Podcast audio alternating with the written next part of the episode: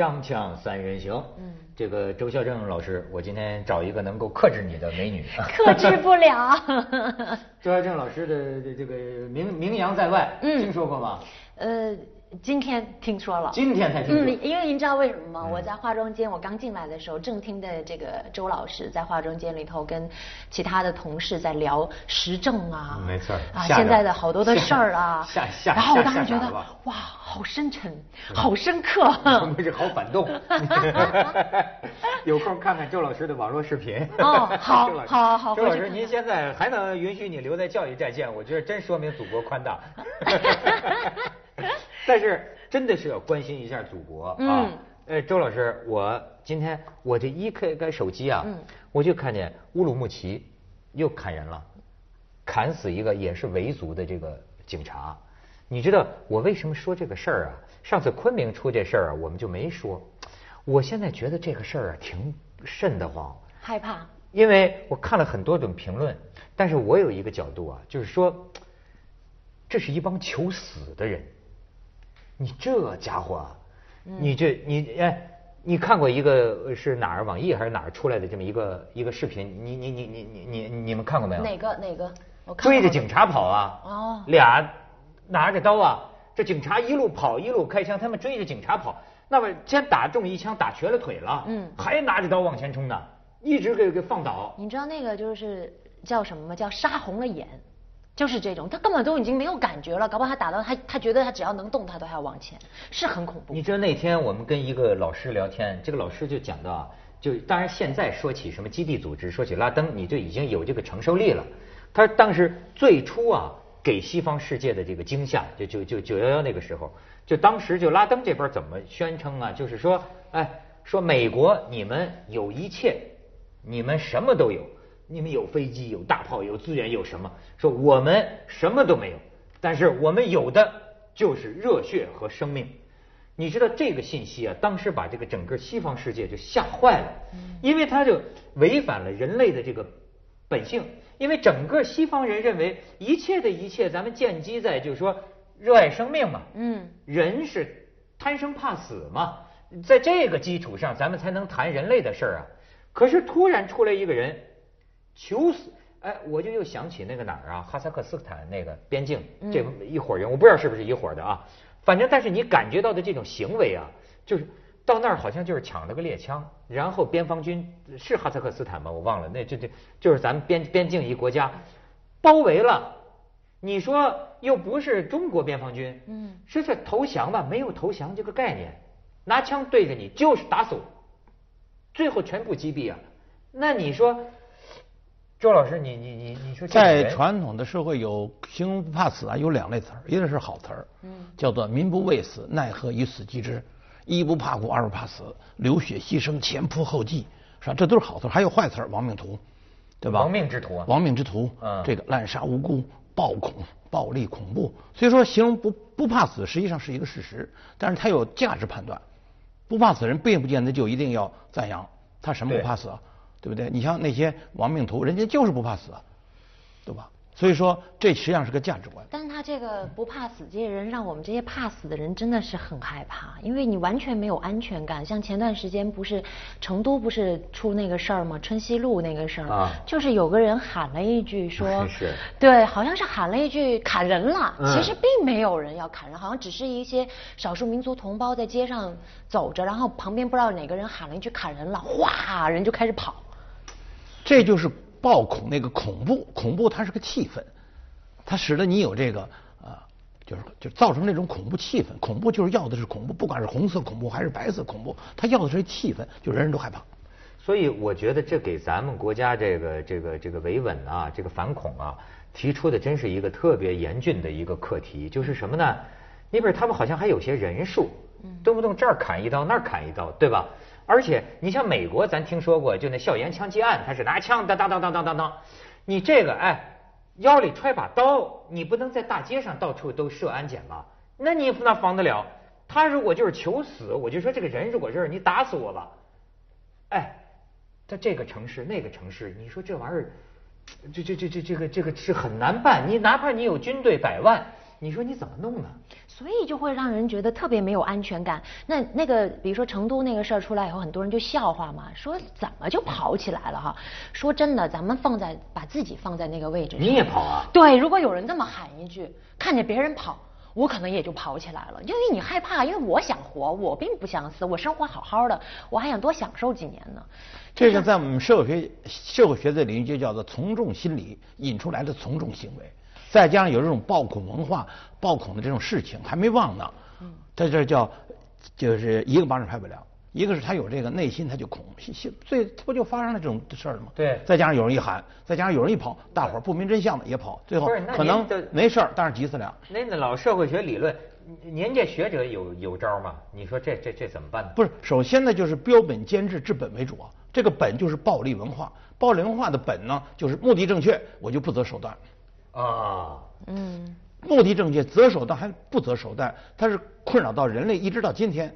两派，一派老子以政治国，一起用兵，就是你要治国，你就得程序的公正，手段的合理。另一派就是兵不厌诈，兵者诡道也。您讲这个手段啊，手段的正义和非正义啊，有的时候就是您说的，也跟价值观有关系。对，您比如说，我还要说一什么呢？就这克里米亚。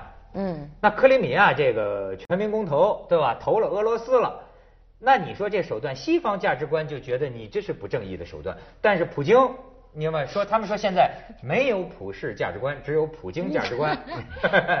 这就是所谓的二战以后我们叫的和平共处五项原则。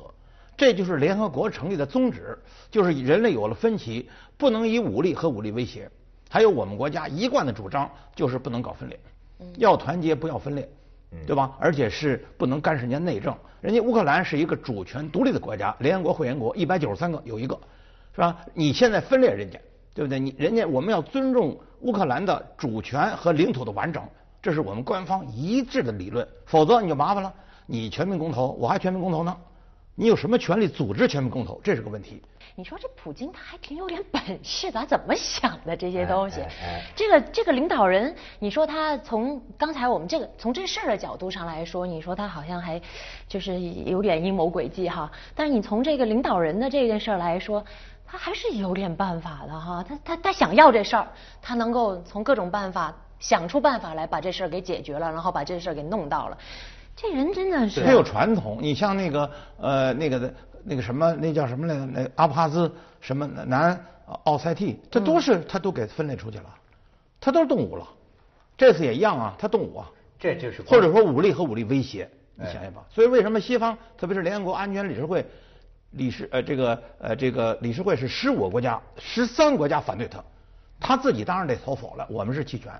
哎，但是我们也没有支持他。你想，他肯定是得道多助，失道寡助啊。嗯。但是他就是横，为什么呢？他的背景是克格勃的上校，这真不一样，对不对？人家就是这出身。哎哎，光脚的不怕穿鞋的。哎，而且你知道普京什么范儿啊？他们讲啊，说这个克里米亚大概还有百分之几的人口是鞑靼人。对。就过去的蒙古人。嗯。然后这个鞑靼人呢？他们不愿意归了俄罗斯嘛？因为他们曾经被好像是斯大林驱逐过。对对。所以他们可恨可恨了。对，所以说一帮人呢，就还弄个代表团上这个莫斯科找普京，就提意见，就表示反对。嗯。我们不能，你这普京就一句什么话？怎么？普京，嗯，反对啊，你试试。这这，哎，他们所以他们说奥巴马这回完败。他这个不是他这个俄罗斯这个从近代史上，实际上他跟我们中国也是爆裂。乌苏里江以东四十万平方公里，黑龙江六十万，新疆五十万，加上蒙古，从元朝、明朝、清朝到中华民国，都是我们不可分割的领土。一九二一年到二四年，他就撺动了外蒙独立，那就独立了，对不对？所以说他经常跟中国翻脸，啊，一会儿好，一会儿不好。嗯，你比如说在七十年代初的时候，大家都知道，他要对中国的核基地进行先发制人的外科手术的打击，但是那时候。前苏联头叫勃列涅夫，他就把告诉美国总统尼克松，尼克松怒气冲冲否定，不许，哎，马上把导弹对准了前苏联一百六十多个城市，你要敢拿核武器打中国，我就打你。后来，当然了，这个消息后来传到毛泽东，哎，毛泽东说，毛泽东他们给少一字？毛泽东，毛泽东主席或者说同志，当时他就把尼克松请他们家书房来了。最主要的一个弯就是这弯为什么美国？动武器冲的否定你，你不能对中国进行先发制人的外科手术、核武器打击，当时中的有核武器，但是不行。对不对？你中美建交那弯怎么转的？我们当时都是打倒美帝国主义。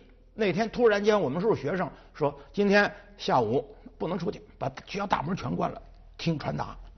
最后就是传达毛泽东主席的这个班子。毛泽东说我要请这个尼克松来，尼克松是帝国主义头子呀。毛泽东那个那个当时的意思我记得很清楚，就是只有头子跟头子谈才能谈出来。所以我请别人有什么用啊？我得请帝国主义的头子。啊，你知道吧？当时我们那弯是一百八十度大转弯，当然我们都是拥护毛泽东、毛毛主席、毛 泽毛泽东，我们都拥护毛主席。所以毛主席说跟他们干就是打打这个老美，打美帝嘛。跟他说好就好了。好，对，因为我们有一个所谓政治强人，强人呢，呃，他就就现在这个普京就是俄罗斯的政治强人。还是毛东厉害啊！锵锵三人行，广告之后见。周老师，你刚才一提毛东啊，我就想起来 毛泽东。毛泽东啊，我想起来这个克里米亚问题。为什么说这个这个价值观呢？正义不正义啊，是相对而说的。嗯，我也就跟那个时候的老人们呢打听来一些掌故，这个还真跟毛东啊有点关系。就是说，当时列宁的时候啊，他是有点理想主义色彩。嗯，他提出的是这个自由组合、自由解散。就是哎，咱们这个共同团结的苏维埃呃这个这个这个这个联联盟这个这个里面是自由的，而且那个时候都在一个苏联这个大范围内，所以他提的原则是自就自由呃咱们这个团团结起来对吧？但是到毛泽东呢，毛泽东就说呀这样咱不能学，嗯，说这一学咱这哈伙。新疆啊，西藏啊，咱这自由组合、自由分散吗？不好管理。中国最后就剩下河南那块儿了。说这，所以中国不要这样，咱们是大团结，民族大团结。所以那个时候，这个前苏联呢，他那个是这个原则组成之后啊，他还采取了一种什么？说说有因为有种理想的色彩，就是说克里米亚这个地方啊，就送给你苏呃乌乌乌克兰了，划给你乌克兰。嗯，这在当时这个大联盟之内是没有问题的。嗯。但是实际上这个里头，他埋下了一个一个种子，就是说他原来好像按照这一说的话呀，原来是俄罗斯的，嗯，克里米亚，加上他又驱逐了这个鞑靼的人口，嗯，然后百分之九十都是俄罗斯的人，嗯，所以到今天人心思归，您您觉得我打这个？他是这个意思，就是说那时候的思潮啊叫马克思列宁主义，马克思恩格斯呢写了一个共产党的宣言，我们上学都学过。叫做工人无祖国，不能剥夺他们没有的东西，叫全世界无产者联合起来。哎，他叫解放全人类，叫无产阶级只有解放全人类，才能最后解放无产阶级自己。对，当时全世界多少人呢？有三十多亿，不像现在七十多亿了。那时候三十多亿。嗯。所以说呢，那时候呢，为什么乌克兰说我这个苏联的领导就把这个？克里米亚就给了那乌克兰，它是苏维埃社会主义共和国联盟，简称叫苏联。哎，它有十五个加盟共和国。再说了，咱们都是哥们儿，咱们都是无产阶级，工人无祖国，那给谁都一样。那可是你可别忘了，到了现在叫做和平共处五项原则，不许干涉内政。等于那个那个时候的概念，就等于就相当于就是说把这个通县给了河北。嗯，这当然就没什么问题。那时候没有内政的概念，那时候无全世界无产者联合起来。我们天安门，注意，我们我们天安门的口号到今天叫“全世界人民大团结万岁”，干嘛？干涉内政去？对，跟人家谁？你凭什么跟人家大团结？你为什么要解放人家？他是理念不一样。所以就是没有永远的朋友呗。对啊，是吧？也没有永远的敌人呗。哪一天他们又和好了，咱们这事儿都不好说，是吧？哎，对这事儿你有什么兴趣点？哎呀，我特我觉得我兴趣点特别肤浅。我刚才在这个广告时间还问了个问题，我说咱们这如果独立出来是属亚洲还是属欧洲？这个脱亚入欧，这这这不这个可能应该属欧洲是吧？当时啊，我们小我们学的时候呢很清楚，就是说苏联啊。是四分之三的人口在欧洲啊，三分之二的领土在亚洲，所以它应该是它是横跨欧亚，但是这个乌克兰这个地儿，就包括这克里米亚，完完全属于是欧洲。哦，因为我在网上看到一个。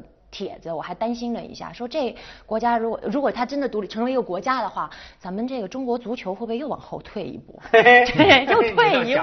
他这公投有个背景，就是二战以后啊，叫一将近一百多个叫民族国家都成立了，原来都是所谓英联邦，人家纷纷都独立。独立它有个民族自觉，就是说你是一民族，你在这块地儿，那么到底你是愿意在人家那国家里当个少数民族呢，还是你说我自己就成立一个民族国家？比如说前几年的那个苏丹。南苏丹它独立了，特别是英国，英国是英联英联那个英格兰、苏格兰和威尔士，人家现在这个这个不是英国不是闹苏格兰要独立，苏格兰要独立不是这个呃这个对苏格兰要独立啊，包括加拿大魁北克省，魁北克省人家说法语，对不对？人要独立，独立怎么办呢？那他就得跟中央政府，也就是二战以后的那些国家。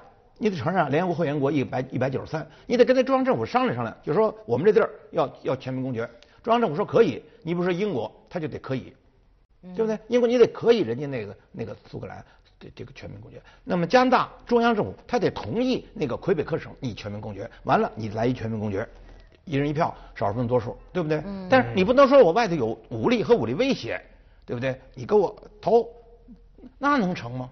再说了，人家乌克兰的中央政府是不同意的。嗯，你们克罗地亚就相当于说，我就就相当于说，我们中国有一自治区，他说他要全民公投。克罗地亚、克里米亚、克里米亚、克里米亚，你想想，克罗地亚、克克里米亚，我也晕了一下。那就相当于我们中国有一个民族自治区，他说我要全民公决，那成吗？那个中央政府能同意吗？嗯，这绝对是搞分裂。你要注意，所以为什么我们中国政府投弃权票？问题就在这儿，他比较纠结。你说你说支持吧，那也不太好；你说反对吧，自个儿就。自个儿等于是自相矛盾了。对对对。而且人家顺着逻辑往下一推，你怎么办？首先台湾你怎么办？嗯，反正我吧，就是我不我没那么深刻哈，我我我只是觉得，如果说这个邻居哈，俄罗斯算我们邻居嘛，嗯，他变得太过强大，对我们有威胁，这事儿不好，我反对。就如果说克里米亚，你这深呐，你这很深呐，你这是地缘政治啊，对。啊，是吗？是吗？因为我觉得太强大，它会对我们有威胁嘛。没错。但如果是就是咱们强大，就这事儿，如果啊克里米亚它如果这个独立出来，对我们强大有帮助的话，那我赞成。我是属于这种。你是一个大政治家，啊是吗？我我现在看了一种观点，说的很清楚，说啊，你要让俄罗斯得了手，他把那个这个克里米亚拿掉，他等于说这个地中海他。他就又占了上风了。嗯，那么这时候呢，他们就希望北这个欧洲欧盟去干，欧盟软，欧盟说不成，老大哥还得来。可是奥巴马他一上任，他就得了个诺贝尔和平奖，对不对？他他这几年就是撤，从这儿撤，从那儿撤，从撤。这回说了，你不能撤，不能撤怎么办？你们北约赶快派兵到乌克兰，跟跟俄罗斯对峙。这么一对峙，其实谁也不打，因为两边都可以，而且都有核武器，他们不打，不打呢，这样的话就把美国给吸到欧洲去了。他还重返亚洲吗？就不来了。嗯，但是如果你要不这么干，人家美国说我重返亚洲，百分之六十的海军我都对着你亚洲，亚洲实际上就是对着中国，还用说吗？对不对？他说还有个北朝鲜，那北朝鲜他的他他才两千多万人还没北京人多呢，所以说他主要是对着中国，这是毫无疑问。对的，那么俄罗斯要做大了呢？历史上好多次他侵略我们。你知道吧？你注意，你要你要是说的极端一点，美国没有占过你的一寸土地，那俄罗斯可占你呢。最近零一零八年还占了你黑瞎岛的一半呢。这这是你想想一半划给人家了。哎，所以所以说这次其实我觉得你说的对，就得让他们让他们重返欧洲去，你别重返亚洲。我不小心还说对了啊！而且这而且而且你是战略家，你注意对。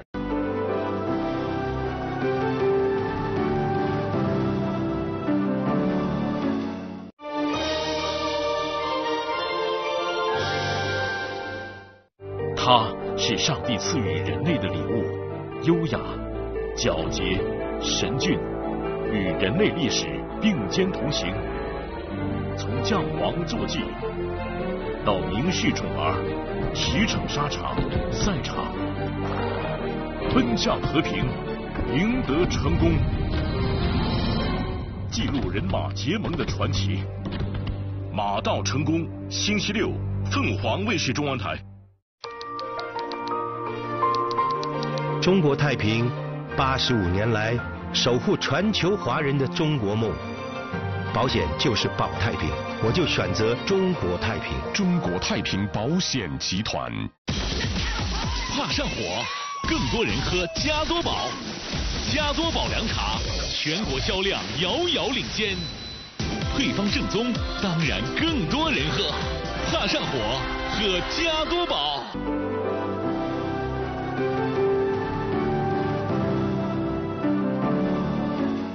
而且这回美国，你瞧，美国这这这也够怂的。嗯。这这这普普京俄罗斯这样，嗯，他们说奥巴马能干嘛？能干嘛呢？就是冻结官员资产，是吧？对，美国的制裁，美国制裁就是冻结官员在美国的资产。他搞错国家了，是不是？啊，搞错，不是，人家说了，这对俄罗斯没什么威胁，对吧？嗯对别的国家可能 那就是个事儿。好孩子都不能惯，这是老百姓的话，对不对？那普京他他就是一个上校，你以为呢？他这个那个他就是硬，他你以为他跟中国不硬啊？我一再说嘛，黑瞎岛一半他拿走了。你瞧这咬牙切齿，那是啊，那是零八年的事儿，关键是没错没错。黑瞎岛是我们的，我还上过黑瞎岛，因为我在兵团种地嘛。黑瞎岛是乌苏里江、黑龙江交界有个三百五十多平方公里的。中国跟前俄罗斯签订过四十九个不平等条约，中国都承认黑亚岛还是我们的呢。我明白为什么周老师在话你要说有个条约，你要说有个条约，你比如大清政府，人家国际法主体合法政府，人家跟比如说签的中俄尼布楚条约、中俄爱辉条约、中俄北京条约，人家是当时合法政府，人家签的。你说我倒后账也不太对，对不对？但是你们人家所有的条约，那个黑亚岛都是我们的。主航道中心线，那就是黑鸭岛的北边，黑龙江主航道中心线，那是两国的界限，有文字有铜，我还看见过呢。您在那画的线，你你知道？你怎么就给弄走了？就是说，你注意，这是这就是两个战略，一个战略就是说我们跟俄罗斯好，跟他们西方干，跟以美国为首的西方，包括北约，跟他们干。嗯。还有一个呢，就是我们跟呃那边这个这这这个好，我们不能让不能把俄罗斯这叫北北极熊给惯坏了。今天他咬你一口，好，过了他咬你怎么办？他咬惯了，他逮谁他咬谁。我跟你讲，哦，你明白？所以说这是一个非常纠结的事儿。为什么你想联合国十三国同意我们投一弃权呢？这你以为他们这些领导人不得动动脑筋？这怎么办呢？你你说你不不过咱们哪回不是弃权呢？不不不，好几回没有弃权，因为弃权这个事儿啊，它不太让人看着不太像好汉。因为当时我们有一个官方的话，你注意啊，叫共产党人必须坚持真理，真理必须旗帜鲜明。你到底是同意还是反？啊，共产党人不能不不行。哪哪能他妈动不动就说我弃权了，动不动我弃权，你负责任吗你？但咱们中国人不还讲究一下中庸之道吗？咱们先看看。看看两边什么情况，咱们先了解一下，是吧？他这个，我我现在觉得中国这个弃权呢，实际有点什么呢？就是秀才遇着兵啊，有理说不清。这是一种民族思维方式。他们老说中国怂，中国这个弃权。可是后来我，你像我那天碰见那个王蒙老师啊，我觉得他说的有个话是对的。他说呀，那王蒙老师八十岁了，嗯，他说呀，他说我跟你说，这个社会上所有把问题简单化的事情都是不对的。你看，这就像是中国人，他几千年啊，他觉得一个事儿啊，咱得坐下来好好唠唠，对吧？嗯。但是联合国安理会投票就是这样，把事情你就简单化，你到底同意他公投，你还是不同意他公投？你知道吗？这就像是一个头脑复杂的人呐，简直没法跟你说。那你让我非让我投个票，那我就弃权。但有的时候你可别忘了，他们要武装的干涉叙利亚的时候，联合国十五国家投，也两票反对。你不，我的意思就是说，你不管是同意还是反对，这是中央决定的事儿。但是你得旗帜鲜明，因为老百姓也不知道具体怎么回事。但是他得看你是不是好汉呢？不是，那要叫您呢？您您代表咱们国家，你你你投什么票？我当然跟那十四国一票啊，得到多数啊，十五个我不跟那十三个站站在一块儿，我跟他一个站在一块儿。他我投他，我支持他，我把他惯坏了，将来他掉头咬我们一口，我们怎么办？哦。怎么没派您当驻联合国大使呢？这 这周老师，国家真是很英明的。哎，周老师好像对中国失去领土感觉到很焦心，是吧？那当然，原来我们小的时候，中国是一个接下来为您播出《文明启示录》。现在东莞跟导航的啊，周老师在。